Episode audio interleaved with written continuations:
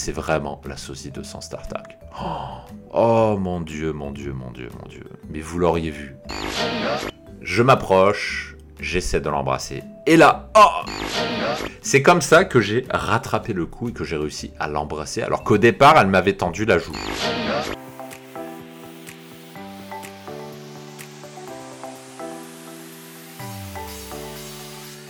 Bonjour à tous, je m'appelle Mike et je vous souhaite la bienvenue sur le podcast Le Dragueur de Paris. L'émission du Dragueur de Paris vous expose des récits de drague personnels et des confessions intimes d'un ancien timide devenu séducteur pour vous permettre de profiter à fond de votre célibat. Le podcast est bien entendu disponible sur toutes les plateformes. Pensez à vous abonner pour ne pas rater la publication de chaque nouvel épisode. Bonjour à tous ces séducteurs, je suis Mike, le dragueur de Paris, alias l'ancien timide devenu séducteur, pardon, et je suis de retour après un peu plus de 15 jours d'absence. Absence tout à fait justifiée puisque j'étais en voyage, j'étais aux États-Unis d'Amérique, histoire de faire un petit break, histoire de faire un petit road trip pour changer un petit peu du quotidien parisien. Mais maintenant que je suis rentré, bien que j'ai encore la tête un petit peu à l'ouest, on va dire, à cause du jet lag, hein, le décalage horaire, il y a quand même 11, euh, je crois, il y a 11 heures ou 9 heures, je sais plus, de décalage horaire entre la France et la côte ouest américaine, donc c'est quand même assez conséquent, il faut quelques jours pour se remettre de ça. Mais maintenant que je suis d'attaque, je me suis dit que j'allais vous enregistrer un nouveau podcast. Et aujourd'hui, comme c'est un petit peu la mode qu'on parle beaucoup de cette série, de la série Game of Thrones, je veux dire, eh ben, je vais vous raconter une histoire de drague avec Sansa Stark ou plutôt la sosie de Sansa Stark. Je vais pas prétendre avoir rencontré la véritable actrice qui joue euh, cette personnage de, la série Game of Thrones, hein, la, grande, la rousse, euh, qui a bien pris en maturité entre la première saison et la dernière, et qui a bien pris également en attraction sexuelle. Et dans ce podcast, je vais vous raconter ma rencontre avec le sosie de Sansa Stark. Donc c'est une rencontre qui a eu en boîte de nuit, qui a assez atypique, je vais vous raconter tout ça. Et c'est une nana qui, euh, en fait, je pense, se projeter en relation avec moi, puisque au départ, malgré tous mes efforts, elle ne voulait pas baiser. C'était chaud, il se passait beaucoup de choses, mais il n'y avait pas moyen de baisser le pantalon.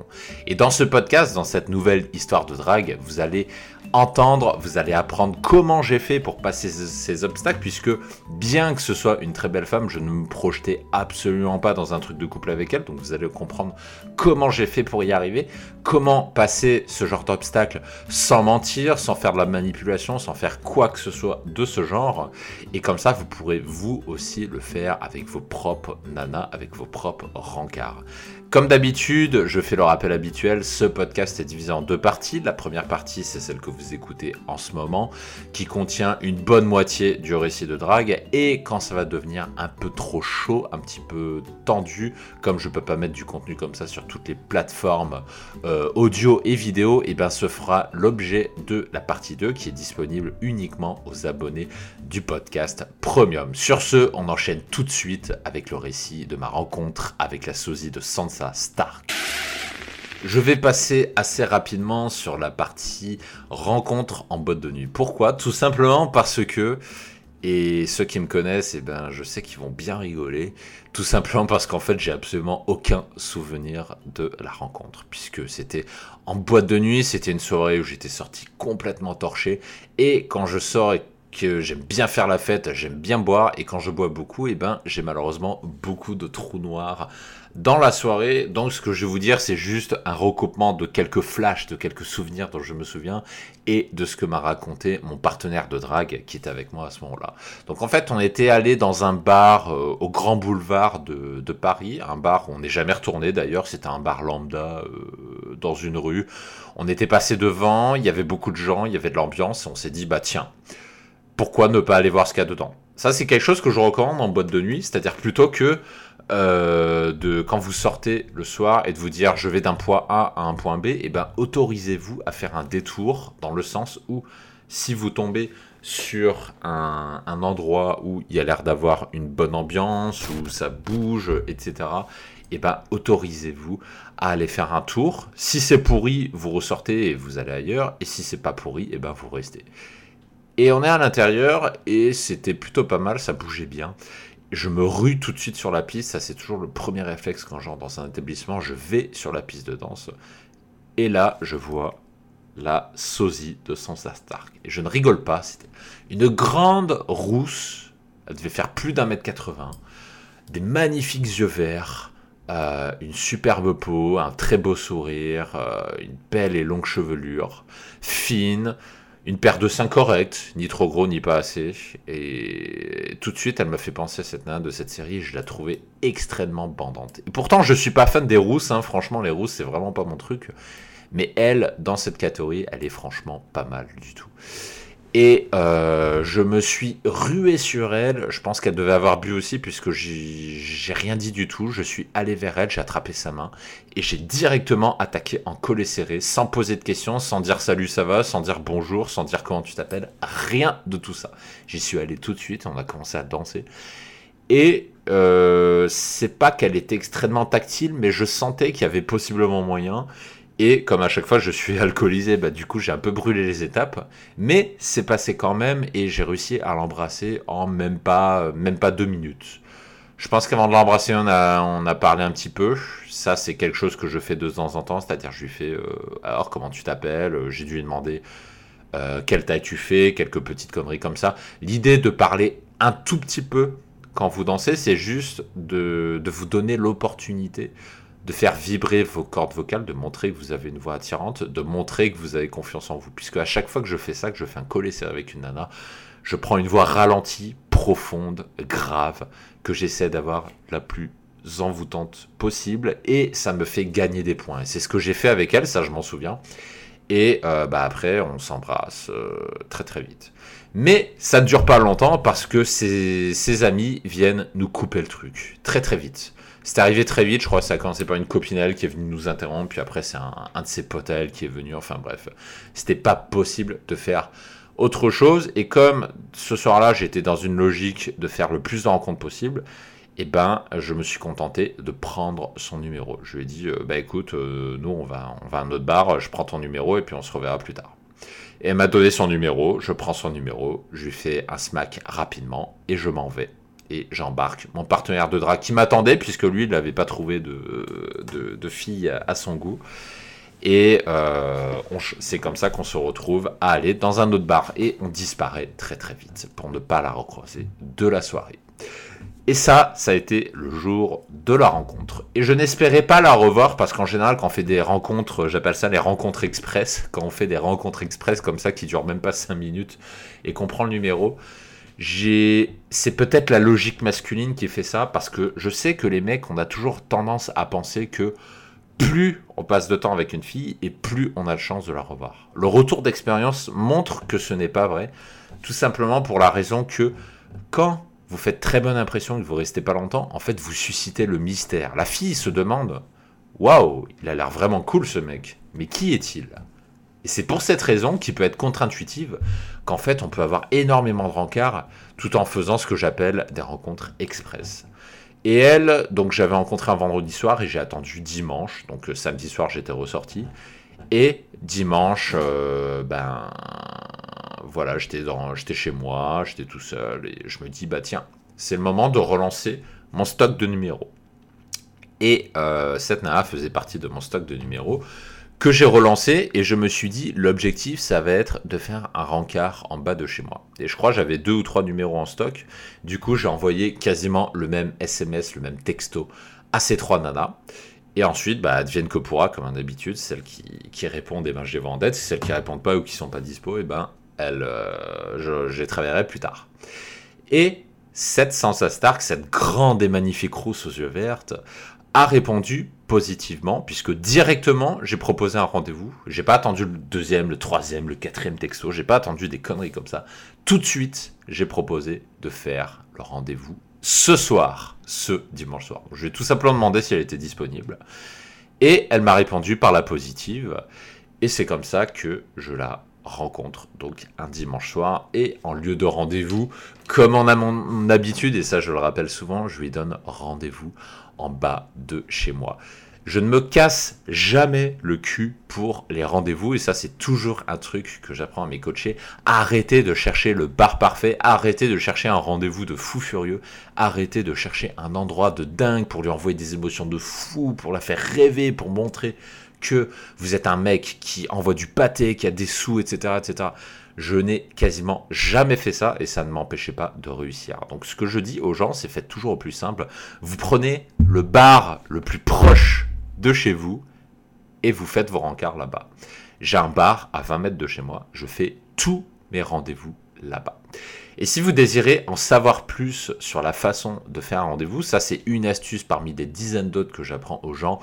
Ce que je vous recommande, c'est, je vais vous mettre un lien en description de ce podcast. C'est un lien qui va vous permettre d'accéder à une mini formation sur le sujet qui va vous permettre d'apprendre à être plus efficace dans vos rendez-vous, qui vont vous permettre de moins perdre de temps et d'aller plus rapidement à l'essentiel. Et c'est une mini formation que vous pouvez avoir pour le prix d'un café. Tout simplement, ça me permet d'éviter les touristes qui viennent polluer et s'inscrire et prendre l'information de façon un peu trop facile. Donc, euh, et ça me permet de couvrir les frais d'hébergement d'ailleurs de, de la dite mini formation. Donc, je vous mets le lien en description du podcast. Voilà, ça c'était pour la petite pub sur l'une de mes formations.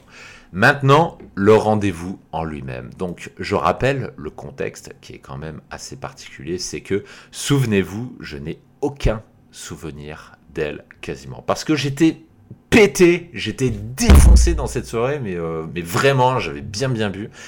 Et tout ce que je m'en rappelle, c'est qu'elle ressemblait à Sansa et qu'elle était très très grande. Et dans ma tête, parce que je me suis déjà fait avoir, je me suis dit, putain, j'espère que j'ai pas vu ce que je voulais voir. Parce que ça m'est déjà arrivé de faire des soirées comme ça, euh, où je pense que la nana est très très belle et en fait elle était très moyenne. Ça m'est arrivé plusieurs fois. Et là, je me suis dit, putain, j'espère que ça va pas encore recommencer. J'espère que je suis pas en train de me faire des films et qu'en fait, c'est une nana très moyenne et que alcool plus noir égale euh, j'ai mal vu. Donc, euh, ce qu'on appelle l'erreur de casting. Donc, j'espère que je ne me suis pas trompé. Donc, je la donne. Rendez-vous en bas de chez moi avec les techniques que je vous apprends dans la dite mini-formation. Donc, je lui dis tout simplement le nom d'une rue dans laquelle on se retrouve. Je ne lui dis pas que j'habite là, je lui dis juste le nom de rue et on se retrouve là-bas. Je la retrouve et très très bonne surprise, c'est vraiment la saucisse de Sans Startup. Oh, oh mon dieu, mon dieu, mon dieu, mon dieu. Mais vous l'auriez vu. Qu'est-ce qu'elle était bonne. Et qu'est-ce qu'elle était grande aussi. Ah franchement, elle était vraiment, vraiment, vraiment bien. Donc, je suis rassuré dès le départ et ça, ça se passe à chaque fois que j'ai une nana qui me plaît, j'ai un début d'érection. À chaque fois que je fais la bise, que je sens le parfum d'une femme et que cette femme est à mon goût, j'ai toujours un début d'érection. Et avec elle, ça n'a pas manqué. J'ai eu un début d'érection. Et alors que faire maintenant que j'ai fait la bise, qu'on s'est retrouvé, qu'elle me fait le traditionnel euh, Et ben on va où? Et ben ce coup-ci, j'ai décidé de ne pas essayer de la ramener chez moi. Tout simplement parce que, vu le contexte, euh, c'est-à-dire que on s'est vu en boîte de nuit, on s'est vu 5 minutes, j'étais défoncé, elle aussi probablement. Je me suis dit que ça risque d'être un peu chaud. Je pense que ça ne passera pas. Donc du coup, comme on n'est pas assez intime pour ça, eh ben je l'emmène comme d'habitude au bar le plus proche de chez moi. Donc on fait 20 mètres dans la rue. C'est un espèce de mini salon de thé, bar, machin, mais ça reste vraiment un bar classique. Et je l'emmène là-bas. Donc premier date qui va permettre de construire un peu de rapport, un peu de euh, histoire de savoir euh, qui on est, histoire de la rassurer, parce qu'elle ne me connaît pas. Et donc on passera environ 30 minutes, histoire de parler, donc 30 minutes qui permettent un petit peu de décoincer, d'ouvrir des portes, de montrer que vous n'êtes pas un mec dangereux, de montrer que vous n'êtes pas un mec euh, qui craint, de montrer que qu'elle peut se lâcher avec vous, etc. etc le but d'un premier date, c'est toujours de montrer de la valeur. C'est pas de raconter votre vie, c'est pas de montrer à quel point vous êtes un mec de fou furieux, c'est pas de montrer que vous êtes riche, c'est pas de montrer que vous avez une carrière de fou, c'est pas de montrer non plus que les gens vous aiment, tout ça on s'en fout. Le but de ce date, c'est juste de la rassurer, de montrer que si après ces, euh, ces 30 minutes passées ensemble, vous lui proposez d'aller chez vous, eh ben qu'elle a de grandes chances de dire oui parce qu'elle aura été rassurée par vous. C'est ça le but du date, c'est pas autre chose. Et donc de quoi on avait parlé? Donc quelques petites anecdotes dont je me souviens. Euh, donc elle, elle m'a dit que elle avait bu aussi. Bon, là, je l'ai joué euh, franco, j'ai dit que j'avais pas mal bu. Et euh, donc, elle avait bu aussi. Par contre, à ma différence, elle m'a dit qu'elle se souvenait de tout ce qu'on s'était dit. Donc ça, par contre, je lui ai pas dit. Je lui ai pas dit que je me souvenais de rien. Je lui ai dit que j'avais bu, mais je lui ai surtout pas dit que je me souvenais de rien. Faut jamais dire ça à une nana. Et euh, elle m'avait dit qu'elle avait été étonnée par mon approche parce qu'elle ne m'a pas vu approcher, elle ne m'a pas vu arriver dans le bar, elle sait pas d'où je suis venu, elle m'a vu débarquer d'un coup. Donc, en fait, elle m'a dit qu'elle avait été surprise.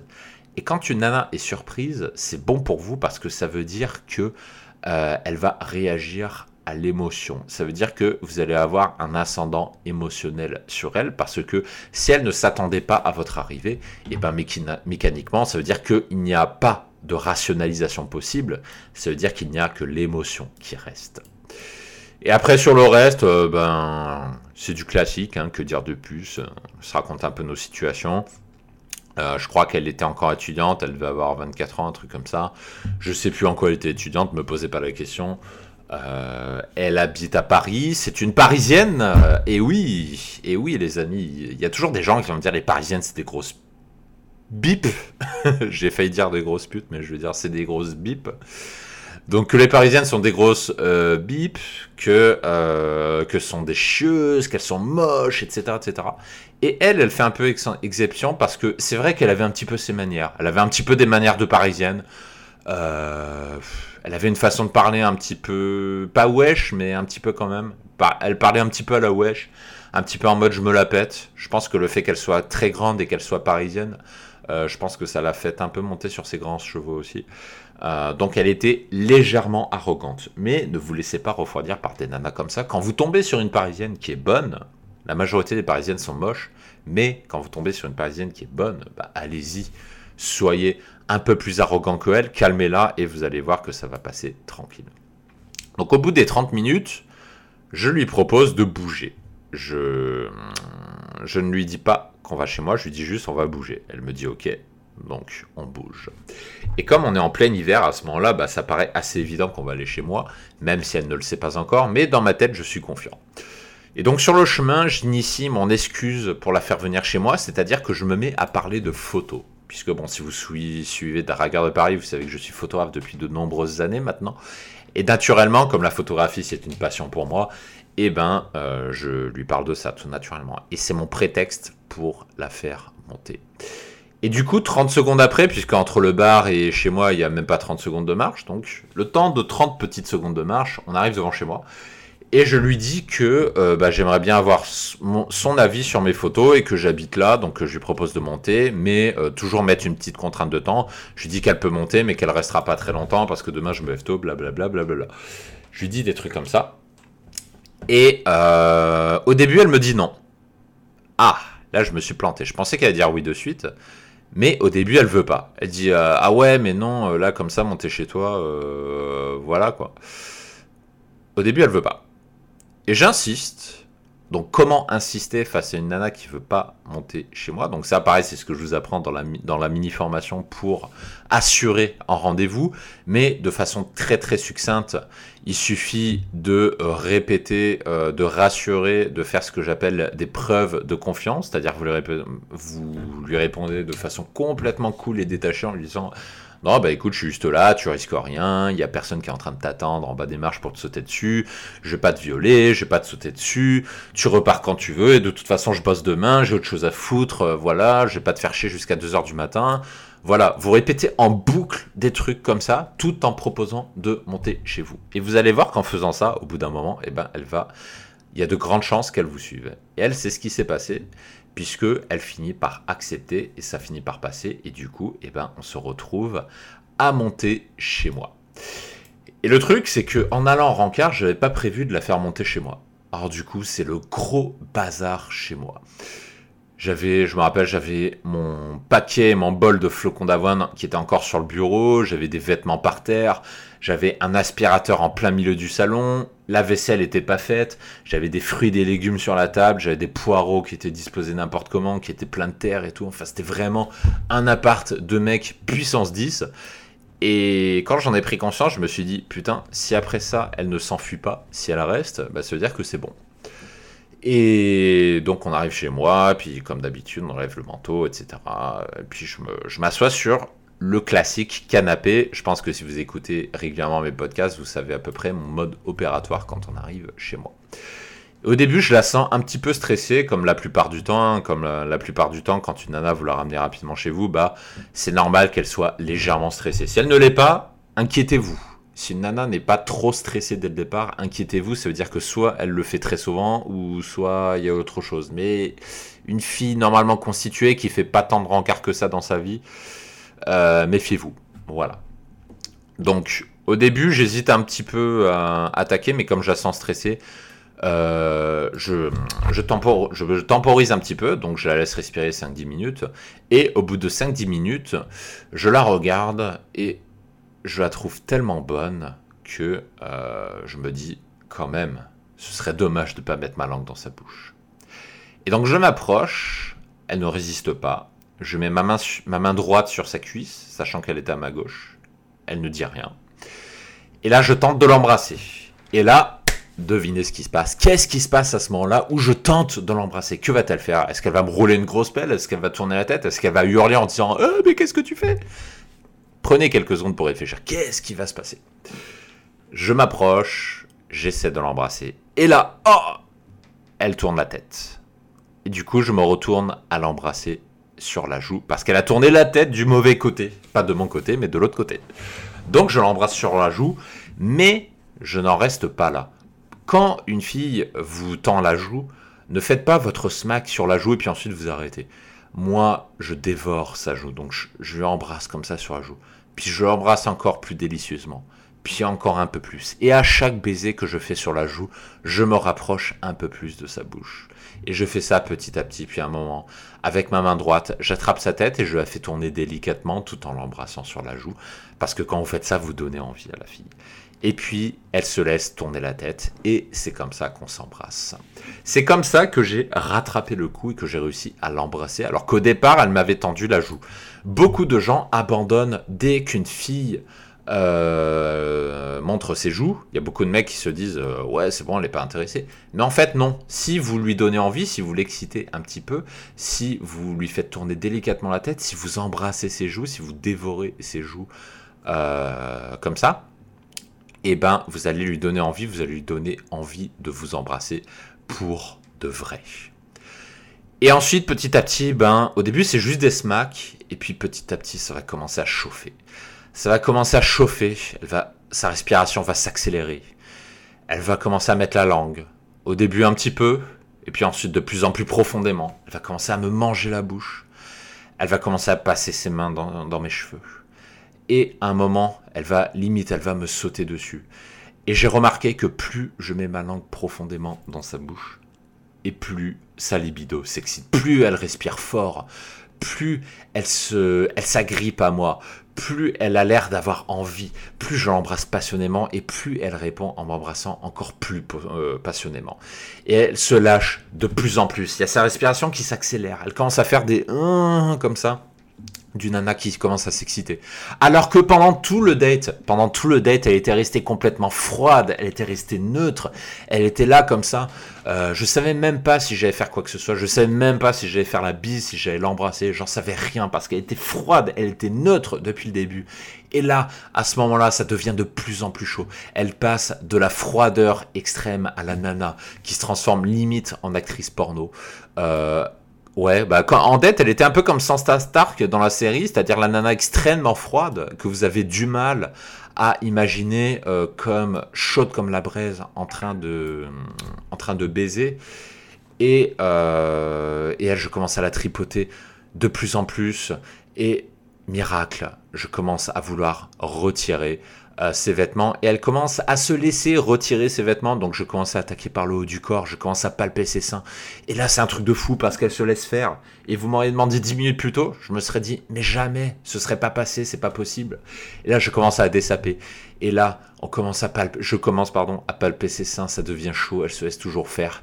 Et puis là vient le moment ultime. Le moment ultime, qu'est-ce que c'est? C'est le moment où vous allez glisser euh, votre main au niveau de sa chatte. Et là, c'est une réponse binaire qui va se passer. Soit elle va se laisser faire, et si elle se laisse faire, ça veut dire que c'est gagné, ça veut dire que vous pouvez retirer le jean, vous allez la baiser toute la nuit. Soit elle va faire un gros blocage, et là, euh, soit vous allez batailler et peut-être que vous allez arriver à la baiser, soit vous allez batailler dur et vous n'arriverez pas à la baiser. Et à partir de là, soit vous ne la reverrez jamais, soit vous la reverrez plus tard, mais vous ne savez pas. Et c'est toujours ce moment fatidique que j'adore dans la drague.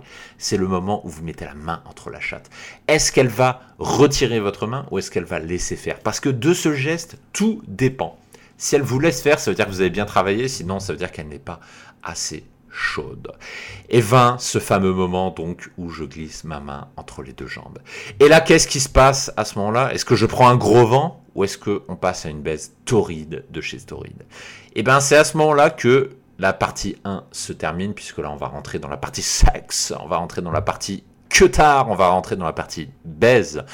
Et euh, détrompez-vous, tout ne s'est pas déroulé comme prévu. Vous avez peut-être l'impression que c'est bon, c'est gagné d'avance, que j'ai plus rien à faire. Eh bien, détrompez-vous.